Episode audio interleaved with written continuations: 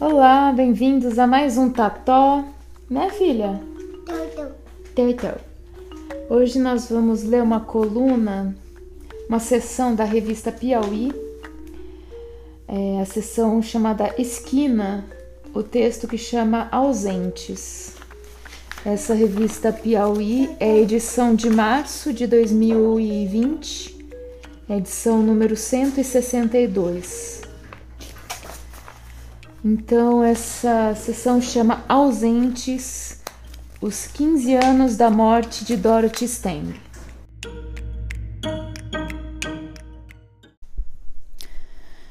No dia 12 de fevereiro de 2020, quem chegasse àquela chácara simples logo saberia de pessoas assassinadas, de gente foragida e ameaçada de morte. Já na entrada, leria escritos com tinta branca nos braços de uma cruz vermelha nomes dos que morreram violentamente nos últimos anos. Jesus Mar Batista de Farias, Wislen Gonçalves Barbosa, Lady Lene Machado Lima, Leoci Resplandes de Souza e tantos outros.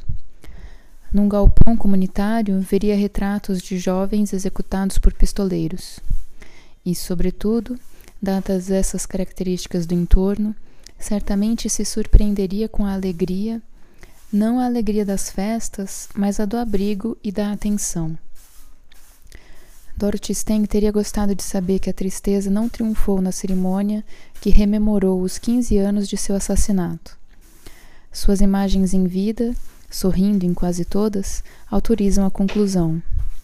Irmã Dorothy, missionária da Congregação das Irmãs de Notre-Dame de Namur, Parecia ter uma dessas felicidades só alcançadas por quem consegue viver exatamente como desejou, sem criar distância entre a intenção e o ato. Ela apareceu aqui com aquele sotaque forte de americana. Quero trabalhar com os pobres mais pobres, onde eles estão. Relembrou Dom Erwin Krautler, bispo emérito do Xingu. Em Anapu, respondi. Não acreditei que duraria. Ela iria para lá, ficaria uns meses, depois voltaria. Estava errado. Durou até ela ser assassinada. A emboscada aconteceu no dia 12 de fevereiro de 2005, numa estrada de terra do município de Anapu, no Pará, em área de assentamento cobiçada por grileiros, ladrões de terra pública, que, erradamente, muitos ainda chamam de fazendeiros. Com sua defesa intransigente das florestas e dos assentados, irmã Dorothy vinha se tornando um estorvo. O governo ofereceu proteção policial. Ela fez saber que aceitaria com uma condição: somente se todas as famílias ameaçadas também forem protegidas. Do contrário, agradeço, mas não posso aceitar. Naquela manhã, os matadores a cercaram de revólver em punho. Ela lhes estendeu a Bíblia. É minha única arma. Abriu então em Mateus 5 e, para espanto dos assassinos e indiferença da floresta, leu em voz alta trechos do Sermão da Montanha. Bem-aventurados os que têm fome e sede de justiça, porque eles serão saciados. Aos 73 anos de idade, caiu com seis tiros. O modesto mausoléu de ladrilhos brancos, ornado com plantas e uma fotografia de seu rosto sorridente, está na entrada do Centro de Formação São Rafael, a chácara pertencente à congregação. Nessa cruz, diz irmã Jane, de 79 anos, mostrando madeiro ao lado do túmulo, escrevemos os nomes dos 19 lavradores da região assassinados desde 2015. Jane Dwyer, nascida em Boston e naturalizada brasileira, veio para o Brasil em 1972. Baixe de cabelos muito brancos, é uma bolinha concentrada de entusiasmo. A exemplo de suas irmãs de ordem, mora ao lado dos desprotegidos, mas não só. Vive como eles, vestida com roupas simples, numa casa no meio do povo, sem jamais permitir que a violência que a circunda entorpeça quer sua fúria, quer sua alegria. A missa em memória de irmã Dorothy começou às dez da manhã. Enquanto as pessoas ocupavam seus lugares, o sistema de som transmitia de Roma a leitura da exortação apostólica do Papa Francisco sobre a Amazônia, publicada naquele mesmo dia, o que não pareceu coincidência para quem estava ali. Francisco escreveu: Sonho com uma Amazônia que lute pelos direitos dos mais pobres, dos povos nativos, dos últimos, de modo que a sua voz seja ouvida e sua dignidade promovida. Eram os que estavam ali, homens e mulheres presos à necessidade. Sete sacerdotes oficiaram a cerimônia, entre os quais o bispo da Diocese do Xingu Altamira, Dom João Muniz Alves. Bem-aventurados os que choram, disse, recitando um dos versículos que irmã Dorothy tinha diante dos olhos ao ser morta. Para a grande mística católica Simone Weil, a ressurreição é de algum modo supérflua. Apenas a cruz é essencial. De fato, por vezes o rito pareceu flertar com a exaltação do martírio, inclinação milenar da Igreja, ali acentuada pelo olhar que os mortos, do alto de seus retratos, lançavam sobre os vivos. A tentação do flagelo, contudo, era logo afastada pela exuberância das canções. Irmã Jane bailava o corpo, extraindo cada parcela de alegria que aquela experiência comunitária era capaz de prover. Foram então chamados os representantes dos vários assentamentos cujo processo de regularização havia sido interrompido pelo INCRA, Instituto Nacional de Colonização e Reforma Agrária. Caminhavam até o altar, recebiam a bênção do bispo e, ao pé de uma cruz, depositavam alimentos de suas roças, oferendas para a viúva de Márcio Rodrigues dos Reis, líder sem terra, uma das vítimas mais recentes. Reis tinha 33 anos. Enquanto a situação fundiária não se resolvia, trabalhava como mototaxista em Anapu. Na noite de 4 de dezembro, saiu para atender um chamado numa estrada vicinal e não voltou. O passageiro matou com uma facada no pescoço. Além de militante, Reis era a principal testemunha de defesa do padre Amaro Lopes, colaborador de Irmã Dorothy e seu sucessor nas lutas fundiárias da região, acusado por proprietários locais de estimular invasões de terra. O padre passou três meses preso e agora responde ao processo em liberdade. Reis insistia em que o religioso não organizara ocupações. Aqui as pessoas morrem de bala, diz irmã Jane. Ele morreu degolado. Ah, não se calou? Então te calamos nós. E raspa o dedo pela garganta.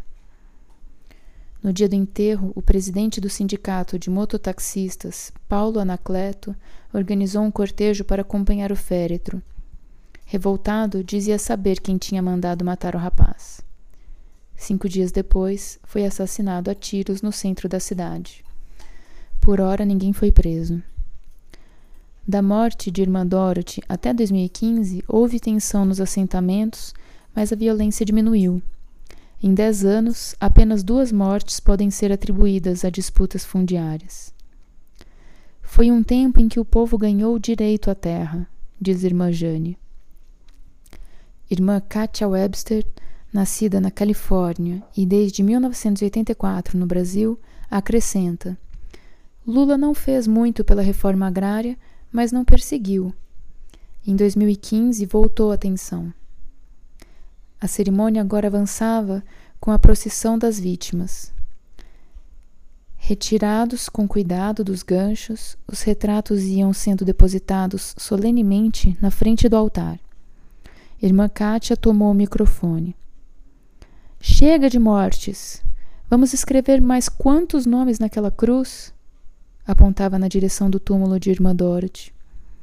A chuva intermitente caía em pancadas violentas.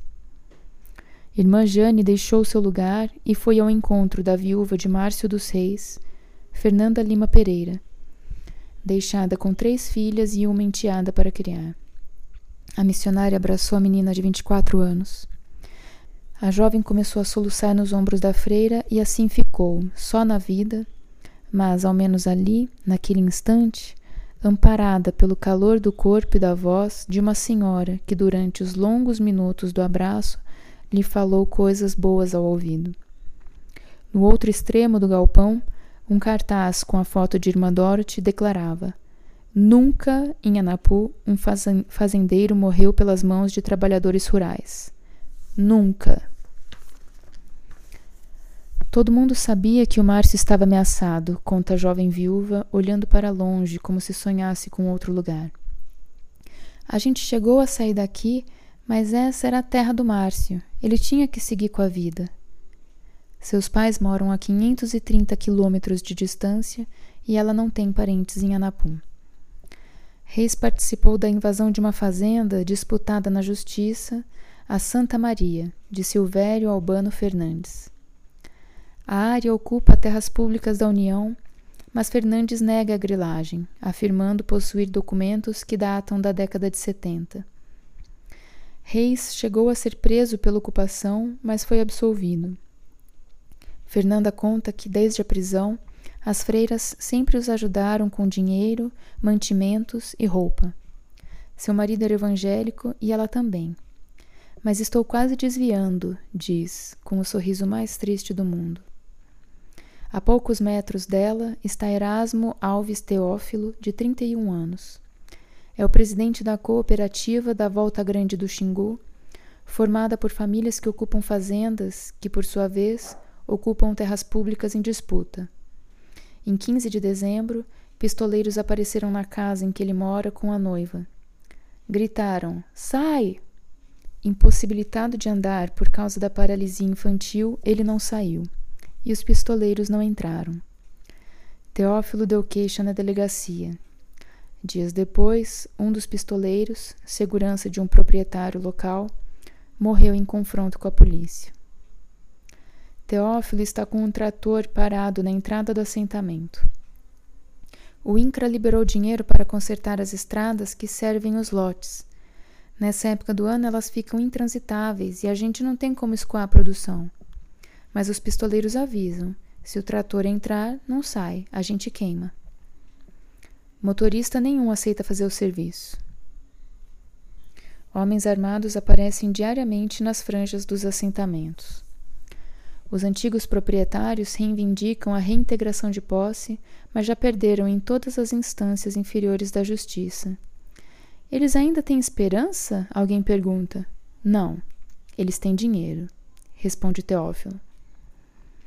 Foram necessários apenas cinco dias para que Irmã Dorothy alcançasse na morte o que não conseguiu em vida. No dia 17 de fevereiro de 2005, em resposta imediata a seu assassinato, o governo federal criou na região duas áreas protegidas com extensão equivalente à de Alagoas e do Distrito Federal juntos. Os assentamentos foram regularizados, dando lugar a dois projetos de reforma agrária baseados no extrativismo, na agricultura familiar e no compromisso de manter a floresta em pé. Irmã Dorothy fora abatida em um deles, o Anapu Esperança. A tragédia de Anapu é que se passaram 15 anos e nada se resolveu. De pouco adiantou que por uma década as condições políticas tenham sido favoráveis. Havia aliados no governo e não foi irrisório o que se fez. O Brasil destinou terras expressivas ao pequeno agricultor. Os assentamentos na Amazônia Legal correspondem a cerca de 300 mil quilômetros quadrados, 6% de toda a área, ou Rio de Janeiro e São Paulo somados. Tampouco faltou dinheiro. Nos anos Lula, cerca de 2 bilhões de reais foram destinados anualmente à agricultura familiar. O problema é em parte ecológico, confundiu-se luta por terra com defesa da floresta. A corrente política que alcançara o poder era agrarista e não ambiental. Proporcionou vitórias na luta pela terra. Durante alguns anos, avançou-se no esforço de fazer justiça fundiária no país, mas o modelo econômico não se sustentou. A agricultura de subsistência é agricultura de corte e queima, o que significa, ao fim e ao cabo, agricultura de desmatamento. E o problema é também sociológico. Irmã Jane sonha com uma vida digna e comunitária para os assentados de sua região. O modelo acordado pelos lavradores determinava que 20% de cada lote seriam destinados à agricultura, cada família com seu lote, produzindo para si e vendendo o excedente. Nos 80% remanescentes, a floresta seria preservada. Seria uma floresta coletiva, existindo para o bem comum de todas as criaturas. Todos teriam o que lhes bastasse para viver, pobres, sim, mas pobreza como ausência de riqueza, não como miséria.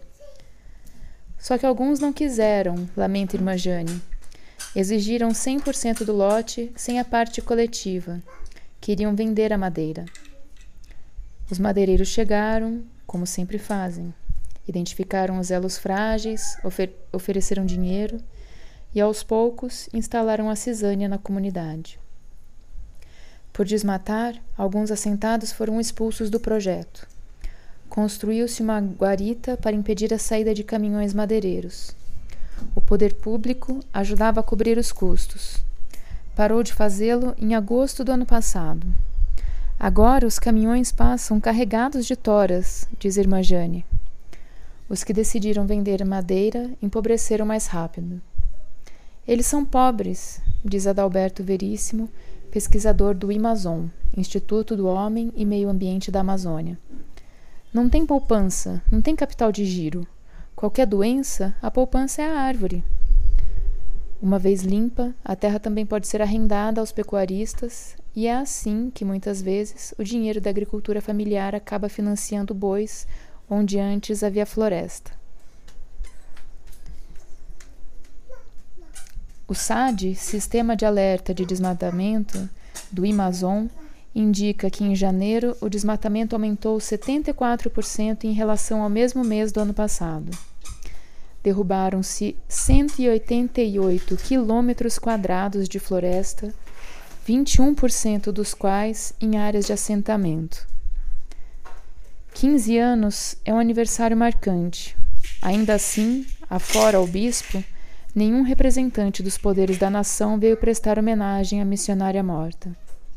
Antes vinha, disse irmã Jane. Eu não ligo mais. Sei que a mudança só vem de baixo. Quem visse a fila de pessoas que agora deixava a chácara teria dificuldade em não pensar no preço que o Brasil cobra por seus parcos avanços. De um lado, a posse da terra, que muitos ali haviam conquistado, graças à luta de que Dorothy Steng e suas irmãs foram participantes incansáveis. De outro, o espectro da violência, que voltava a abrir as asas sobre Anapu. Como em outras partes da Amazônia, de novo a cobiça e a impunidade deixavam por todo canto um rastro de iniquidade e dor. Em Altamira, Padre Amaro vive confinado na sede da prelazia, de onde ele e Dom Irving só saem acompanhados por seguranças. Em Anapu, o cortejo silencioso que parou diante do túmulo da missionária para uma última homenagem era feito, em partes iguais, de conquista e sofrimento, de emancipação e morte. O que Dorothy Steng acharia se regressasse? Morreria de novo. Irmã Jane não hesita na resposta. Hoje está muito pior, rapaz. É bem provável. Ainda assim, para os que choravam junto ao túmulo branco, não parece ter mudado a certeza de que, sejam quais forem os desastres à frente, a chácara será sempre um lugar de acolhida. A desgraça é antes de tudo anônima, escreveu Simone Weil. É indiferente e é o frio dessa indiferença, um frio metálico, que gela até o fundo da alma todos os que são tocados por ela. A um repórter que queria entrevistá-la, irmã Jane sugerira que estivesse em Anapu no dia 12 de fevereiro. Abre aspas. É quando faremos a comemoração memorial de 15 anos desde o assassinato da irmã Dorothy, os assassinatos de 19 trabalhadores de Anapu desde 2015 a fuga de várias famílias de Anapu ameaçadas à morte e a ameaça constante à floresta amazônica, seus povos e suas criaturas. Boas-vindas. Fecha aspas. Encerravam a mensagem três smiley faces. O frio não vencerá fácil ali. João Moreira Salles.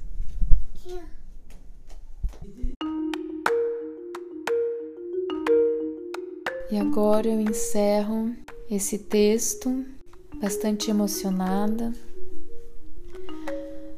Uh, eu e o Rodrigo a gente teve a oportunidade de em 2012 conhecer as irmãs Kátia e Jane lá em Anapu e de conhecer o PDS Esperança, o projeto de desenvolvimento sustentável, né, onde a irmã Dorothy foi assassinada.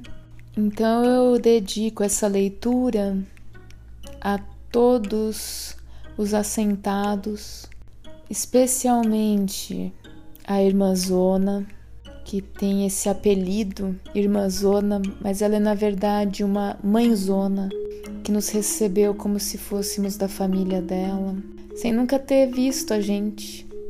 E nos levou para ficar lá na casa dela alguns dias, nos contou muitas histórias, nos acolheu e também a memória do preto, o Enival, que foi assassinado por volta de um ou dois anos depois disso.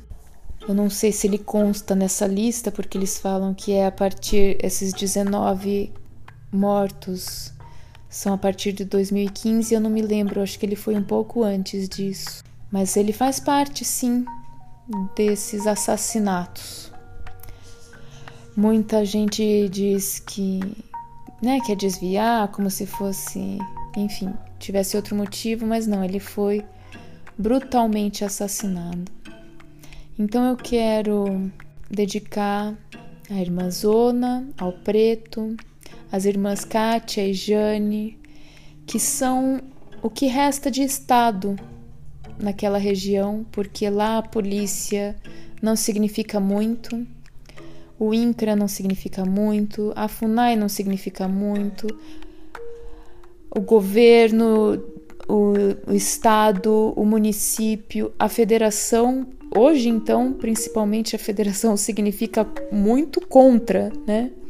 E eu também quero dedicar a quem escutou isso e que está acolhendo isso dentro da sua mente, do seu coração, principalmente aquelas pessoas que criticam os assentamentos, os projetos como o MST, quem fala sem conhecer, que tenha assim um pouco de caridade ao imaginar que está tendo essa oportunidade de escutar, né? Eu que tenho acesso à revista, quem tem acesso a podcast, e tem muita gente que não tem acesso ao mínimo, ao mínimo, a um teto, a um espaço para ter a sua dignidade respeitada. A morte da irmã Dorothy, eu espero que não tenha sido em vão. A gente regrediu muito, muito, muito nesses últimos anos. Eu chorei muito já por pensar no tanto que a gente perdeu, no tanto de terras, de natureza, de biodiversidade, que a minha filha vai deixar de ver por conta das escolhas erradas. E não é querer valorizar a atitude como um mártir, né? Como o texto mesmo fala, porque a gente não deveria precisar disso, de heróis, de mártires, como a irmã Dorothy. Ela foi apenas uma pessoa de muita coragem, mais coragem do que todos os últimos governantes desse país juntos. E só atraiu, infelizmente, tanta atenção, não só pela grandeza dela, mas também principalmente por ser de fora, porque todos os outros heróis que tombaram e derramaram seu sangue nesse chão, tantos outros são esquecidos por serem apenas caboclos ribeirinhos brasileiros, indígenas, mas são tão importantes e tão ali, juntos ao lado dela, com seus nomes anotados ou não nessa cruz. Então, é com desejo de que essa história de vida da irmã Dorothy não tenha sido em vão.